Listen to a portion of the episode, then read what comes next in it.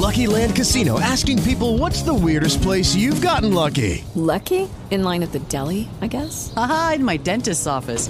More than once, actually. Do I have to say? Yes, you do. In the car before my kids' PTA meeting. Really? Yes. Excuse me, what's the weirdest place you've gotten lucky? I never win and tell. Well, there you have it. You can get lucky anywhere playing at LuckyLandSlots.com. Play for free right now. Are you feeling lucky? No purchase necessary. Void where prohibited by law. 18 plus. Terms and conditions apply. See website for details. Ô Salomão, me dá mil reais aí Pra quê? pra eu comprar uma coisa. Que coisa? Não sei ainda, mas vai ser show. Mas o que que é? Então, eu não sei, eu tô procurando ainda, mas, meu, vai ser show. Tá, beleza. Mas quando você vai saber que isso vai ser Eu show? vou saber entre o final desse episódio e 2023. Ai, tá bom. Vendi um pouco de tesouro selic aqui, que não paga nada mesmo. Toma aí. Pronto, Salomão, a gente acabou de fazer um SPAC. O mercado financeiro sempre tem uma moda. E a moda agora é dar cheque em branco para gestor. Renatão, você tá falando de SPACs, né? Sim, tô falando de SPAC. S-P-A-C, a sigla que tá mais na moda do que Dogecoin. Mais na moda que as FANGs. Mais na moda que tentar descobrir qual é a próxima Magazine Luiza. Mais na moda que short squeeze da GameStop. Mais na moda que comprar ação tech cara demais. Mais na moda do que até day trade. Não, acho que aí já não sei. Renatão, a galera deve estar pensando, o que raios é esse negócio que estão falando que tá na moda, mas eu nunca vi? É porque tá na moda nos Estados Unidos, tanto em Wall Street de verdade, quanto no Wall Street Bets no E Reddit. como tudo que vira moda lá fora acaba chegando aqui, hoje a gente vai falar sobre SPACs. Então vamos agora entender tudo de SPACs. Eu sou o Thiago Salomão. E eu sou o Renato Santiago e esse é o Globalizações, uma coprodução Infomoney e Bloomberg. Vinheta Nando!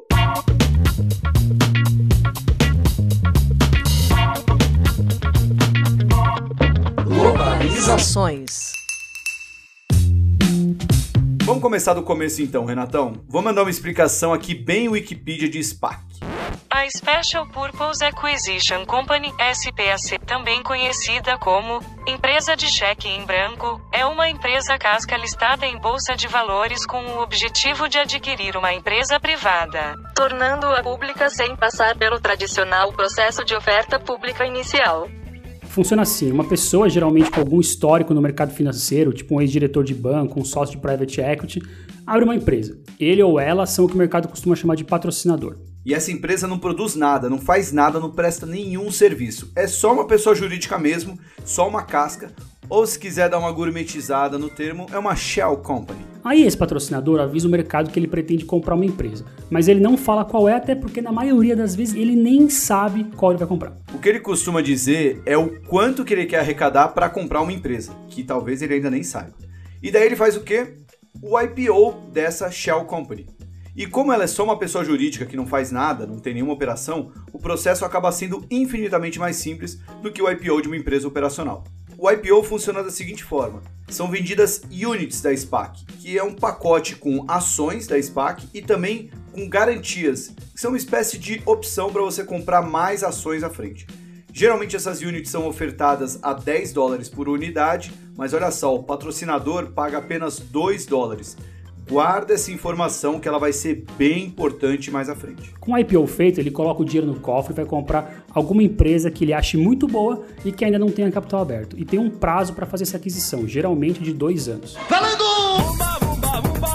E é aqui que a mágica acontece. Se o SPAC encontrar uma empresa que ele quer comprar e esse negócio der match, essa empresa comprada vai automaticamente se transformar numa companhia com ações listadas na bolsa, pulando todo aquele processo longo, complexo, doloroso, incerto que é o roadshow tradicional de IPO. Mas e se o patrocinador não conseguir fechar um negócio nesses dois anos? Bom, aí ele devolve o dinheiro para os acionistas, engole o choro e dissolve o SPAC. Pegando um exemplo recente aqui para o pessoal entender. Em junho de 2020, uma empresa chamada Live Oak abriu o capital na NYSE a 10 dólares por ação. A sigla era LOAC. Se você estiver na frente de um computador aí ou não estiver lavando louça agora, né, procura aí L-O-A-K em alguma ferramenta que tem histórico de ações, tipo Google Finance. LOAC ficou na casa dos 10 dólares até setembro, mais ou menos. E no comecinho de outubro, eles anunciaram que a Danimer, uma empresa que faz bioplástico e que você até já ouviu no Coffin Stocks, tinha topado uma fusão com o SPAC. E aí o papel começou a subir. Em dezembro, quando a fusão terminou, a LOAC já valia uns 15 dólares, mais ou menos. Subiu até 25 e o ticker virou DNMR. Para quem pagou 10 dólares na LOAC e ficou com Danimer a 25, Foi um baita negócio. Bom, agora com razão você pode estar se perguntando assim: por que, que alguém vai entrar num negócio assim? Para que dar um cheque em branco para alguém? Bom, três motivos que a gente pode explicar aqui, Renatão. O primeiro é por causa do patrocinador. Como a gente falou no começo, o patrocinador de um bom SPAC é alguém com um currículo que tem a ver com o negócio, que tem um track record, já fez fusões e aquisições antes, enfim, é um cara que sabe dos Paranauê. Fazendo um paralelo grosseiro, é quase como você virar cotista de um fundo de investimento que acabou de nascer. Se você já investiu num fundo desde a cota 1, você fez isso provavelmente porque confiava muito no gestor ou na gestora que ia começar aquela estratégia. O segundo é que você tem uma oportunidade de pular fora caso não goste do resultado. Se o patrocinador escolher uma empresa que você não gosta, não simpatiza, você pega o seu dinheiro de volta, corrigido, e ainda fica com uma opção para comprar ações de novo, caso você perceba que estava errado e a empresa dê muito certo. Talvez essa seja a diferença mais gritante aí entre um SPAC e um fundo de private equity. É, porque o private equity é um fundo que compra participação em empresas, geralmente não listadas em bolsa, com o objetivo de ajudar essa empresa a ficar melhor, mais eficiente, para depois ele vendê-la mais caro.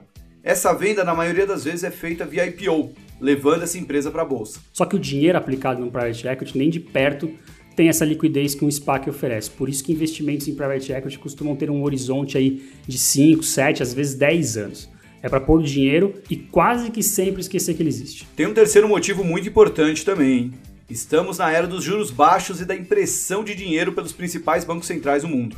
Com a renda fixa pagando quase 0% em boa parte do planeta e com tanto dinheiro disponível, os investidores naturalmente vão em busca de coisas mais apimentadas. E para a empresa que é comprada, por que, que é bom ser alvo de um SPAC? Bom, além do IPO mais fácil, tem outras coisas. Vamos ouvir a Crystal Tse, repórter da Bloomberg especializada em fusões e aquisições. In a SPAC, because it's a merger, you're allowed to market your forward-looking financials. So it, it's very beneficial for companies that don't have any current revenue and is expecting to see a huge boom in the next several years. Um, a lot of the company that we're seeing today that go public in 2021, they're marketing off perhaps 2025 or 2026 revenues and um, profits. So it really is attractive for pre-revenue, pre-profit company. And the other reason is that sometimes it actually gives you more guarantee to get a deal done because in a market like today, perhaps it's very volatile and you are going out meeting investors. It really depends on which day you go public. You have you can have a very different valuation. But at a SPAC, the valuation is determined in private with the investors. Um, so you actually have more control over the process compared to a regular IPO. Bom, o que ela disse aí é que com o SPAC as empresas podem ir para a bolsa e ter um valuation alto baseado só em expectativas e projeções. Não precisa ter um fluxo de caixa positivo, pode ser só um PowerPoint. Mas mais na frente a gente vai falar mais disso. Mas antes, vamos para os números, porque a gente falou que SPAC está na moda, então a gente tem que provar. Você pode estar falando uma mentira, por exemplo, se você não tiver o dado. Temos dados, Gabriela Prioli. Aê, você quer que eu me baseie o quê? Num dado da realidade. Então bora lá, ó. em 2016 a gente teve 13 SPACs sendo abertos na bolsa. Em 2019 o número subiu para 59. Em 2020 foram 248 novos SPACs. E nesse ano até março, anota aí, mais de 300 SPACs. E o dinheiro que eles levantaram também não é pouco não, ó. foram 13 bilhões de dólares em 2019 e 83 bilhões em 2020. E só no primeiro trimestre de 2021 já captou mais do que em 2020 inteiro, já foram 90 bilhões. Então vou te dar mais um número aqui para comparar. Nos IPOs tradicionais foram levantados 117 bilhões de dólares até março. E olha só, nos Estados Unidos tem até celebridade fazendo propaganda do SPAC, tipo o Shaquille O'Neal, ex-jogador de basquete. É o Shaq SPAC. Ótima piada ruim. Então, será que tem bolha? Interrogação. Vamos perguntar para Crystal de novo. everybody is talking is this a bubble you know they're always this is always the question i would say even in 2019 people are asking is this a bubble um, it's right now there are more than I would say probably 200 vehicles out there looking for targets. Some of them may have to return capital if they do not find a deal. That is the mechanism of a SPAC. If you don't find a company to merge with, you have to return those money to the investors. And you know, like we could see some of that because of the competition among SPACs.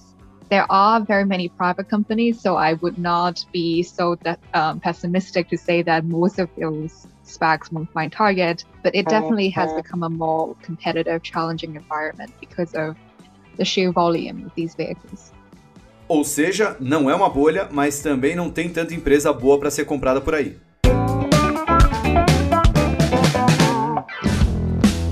Até 2020, SPAC era considerado uma última saída para quem não conseguiu emplacar um IPO.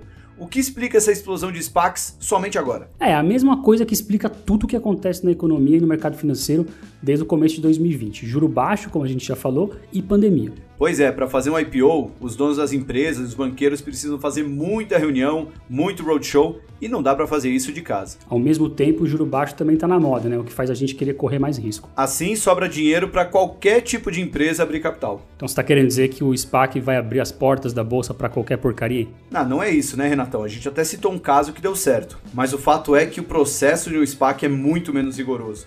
No IPO normal, o mercado inteiro avalia uma empresa. Já no IPO via SPAC, é só o patrocinador. Se ele olhou e gostou da empresa, comprou e ela já está na bolsa. É, mas é fato também que tem muita empresa aí que é só um PowerPoint conseguindo uns valuations bilionários, né? Tem uma até chamada Archer, que tem um projeto de criar, atenção, atenção, veículos voadores que pousam e decolam na horizontal dentro das cidades. É, e ela não vai concorrer com avião, tá? É para concorrer com táxi e com Uber. É, e o mais pitoresco, digamos assim, desse caso, é que no ano passado essa empresa foi atrás de recursos com investidores privados, né, nos private equities, e ela foi avaliada ali em 14 milhões de dólares. Já o SPAC que se juntou com ela fez uma avaliação um pouquinho mais otimista, 3,8 bilhões de dólares. É isso mesmo, 23 mil por cento a mais. E esse é um problema desse mercado. Tem muitas empresas que ainda são conceituais não tem nada além de projeções abrindo capital na bolsa. É muita empresa de PowerPoint, né, Renatão? Afinal, onde já se viu uma empresa pré-operacional abrir capital e conseguir valuations bilionários, não é mesmo? Ai, que loucura! Ai, que absurdo! Isso revela também, Salomão, aquela que é a maior fragilidade que os SPACs têm, que é um certo desalinhamento de expectativas entre patrocinador e cotista. Como já dissemos aqui, o patrocinador tem dois anos para achar uma empresa. E se ele não achar, tem que devolver o dinheiro e sair sem nada. Se a fusão sai, ele fica com 20% das ações da nova empresa e tem geralmente seis meses de lockup, seis meses sem poder vender a ação. O melhor exemplo de como isso pode dar muito errado é de um SPAC que, olha lá, envolveu uma empresa brasileira. Brasil! Lá em 2017, um SPAC chamado Boulevard Corp comprou a Estre, que é uma empresa de coleta de lixo. Foi meio que aos 45 do segundo tempo, faltavam só dois meses para acabar aquele prazo de dois anos que a Boulevard tinha para comprar. Salomão, é nessa hora que eu achei que você ia lembrar de algum gol do Palmeiras feito aos 45 do segundo tempo, mas deixa para lá. Bom, em seis meses o papel tinha subido 28%, mas aí terminou o cap do patrocinador e ele começou a vender os papéis. Só um detalhe, eu vejo o gol do Breno Lopes todos os dias até hoje, então esse gol não sai da minha cabeça. Eu nem quis comentar para não ficar emocionado aqui. Breno Lopes de cabeça para enlouquecer a nação verde! E daí tudo foi ladeira abaixo. O mercado percebeu que a empresa não era tudo isso e o papel caiu até 7 centavos. Então, o patrocinador teve lucro, mas quem ficou na ação por mais de 6 meses se deu mal. E o mercado interpretou isso da seguinte maneira: o SPAC já estava ficando sem tempo, comprou qualquer coisa e saiu fora com lucro assim que acabou o lockup de 6 meses. E é aí que mora a simetria, né? Enquanto o investidor paga 10 dólares por ação no IPO, o patrocinador paga 2. Então, se a ação cai 80%, o patrocinador ainda está no lucro. É um skin in the game Nutella. Renatão, tem um trocadilho nota 10 quicando aí na nossa frente com o nome dessa empresa. Tô ligado, não aguento, vou ter que fazer. Parece que esse SPAC da Estre foi um lixo. E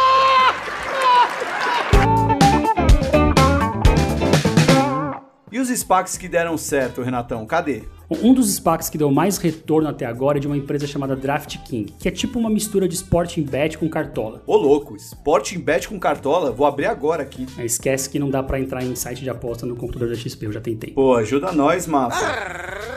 Nunca te pedi nada. É, a Draft King, né, que a gente infelizmente não pode brincar aqui no computador da firma, já trouxe um retorno de 350% desde que ela abriu capital. E tem a Danimer também, que é aquela que a gente já falou dela no Coffee Stocks, já subiu 80%. Agora, Nando, prepara aí o meme do Zagalo.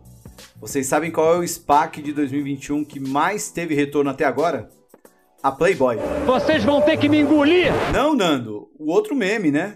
Aí sim, fomos surpreendidos novamente. A fusão da Playboy com o SPAC aconteceu em 10 de fevereiro. E desde então a ação multiplicou por 4. Pode procurar aí, ó. É, o código é PLBY. Falando sério como um analista de investimentos, tá? A demanda pelo serviço da Playboy cresceu conforme as pessoas têm passado mais tempo em casa e sem interagir com outras pessoas. Para de rir, Renato. Bom, tem SPAC bom, tem SPAC ruim, mas tem também SPAC que salva a empresa. Salomão, você lembra do caso da WeWork? Meu Deus, que IPO que foi aquele que não aconteceu. Pois é, ainda antes da pandemia eles tentaram um IPO tradicional, né? Que foi um fracasso retumbante. Eles queriam levantar mais de 40 bilhões de dólares, mas quando o mercado pegou o prospecto e começou a fazer perguntas, aí, meu amigo, foi um banho de sangue. É um banho de sangue que terminou com a saída do fundador e com a reavaliação da companhia em um valor muito menor. E com o SoftBank tendo que colocar mais dinheiro lá dentro. É, depois de tudo isso aí, o WeWork anunciou no mês passado que vai se fundir com o SPAC e abrir o capital, dessa vez com um valuation mais modesto de 9 bilhões de dólares.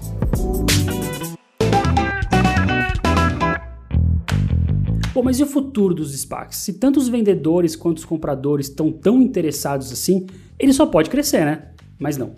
Parece que todo mundo pisou no freio em abril. E o pessoal pisou no freio porque no meio da pista apareceu um belo obstáculo chamado SEC, ou a famosa SEC, que é a CVM americana. Aí, no mês passado, a SEC soltou um comunicado mudando algumas normas contábeis, o que pode obrigar muitos SPACs até a recomeçar o processo. Mas o principal é isso aqui que a Crystal vai falar de novo.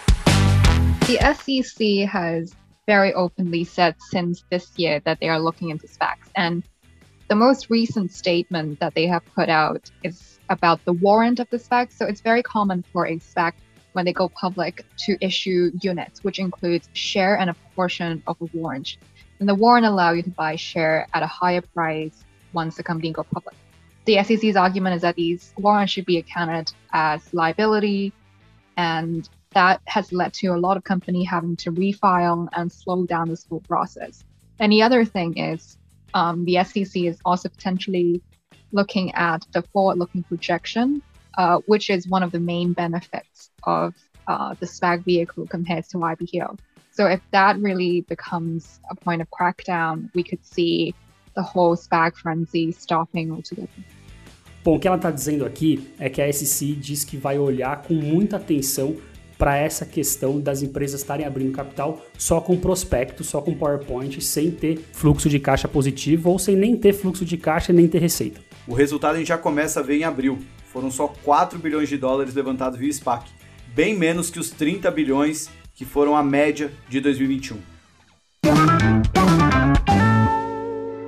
Por que, que a gente gastou tanto tempo aqui falando sobre SPACs? É porque, como tudo que se consolida no mercado financeiro dos Estados Unidos, cedo ou tarde ele acaba chegando no Brasil. Com o SPAC não vai ser diferente. Você provavelmente, muito em breve, vai ter a oportunidade de investir em. A moral da história é para ficar longe ou é para aproveitar a onda dos SPACs? Bom, assim como tem ações boas e ruins, vão ter SPACs bons e ruins. Mas nem por isso é para você ficar longe das ações. É só você olhar quais são as ações de qualidade. No mundo dos SPACs, olha bem quem é o patrocinador e quem são as instituições por trás. Renatão, e os mil reais que eu te dei? Cara, eu acabei de investir, eu comprei uns agroativos totalmente disruptivos que vão revolucionar a comida no mundo. Sábado de sol. Cara, tá parecendo que você comprou um feijão mágico aí. Putz. Pra levar galera pra comer feijão. Esse foi o quarto episódio do Globalizações. Fica ligado que em breve tem muito mais. E aqui a gente manda um salve especial pro nosso Spacker favorito, o Rui Cavendish. Spacker? O que, que é isso? Cara, Spacker é quem faz SPAC, né? Ah, é? Que bela profissão. Então, um abraço pro Rui, especialista em China e em SPAC. Valeu, Rui.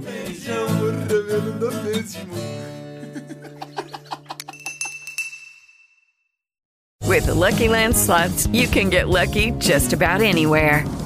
This is your captain speaking. Uh, we've got clear runway and the weather's fine, but we're just going to circle up here a while and uh, get lucky. No, no, nothing like that. It's just these cash prizes add up quick. So I suggest you sit back, keep your tray table upright, and start getting lucky.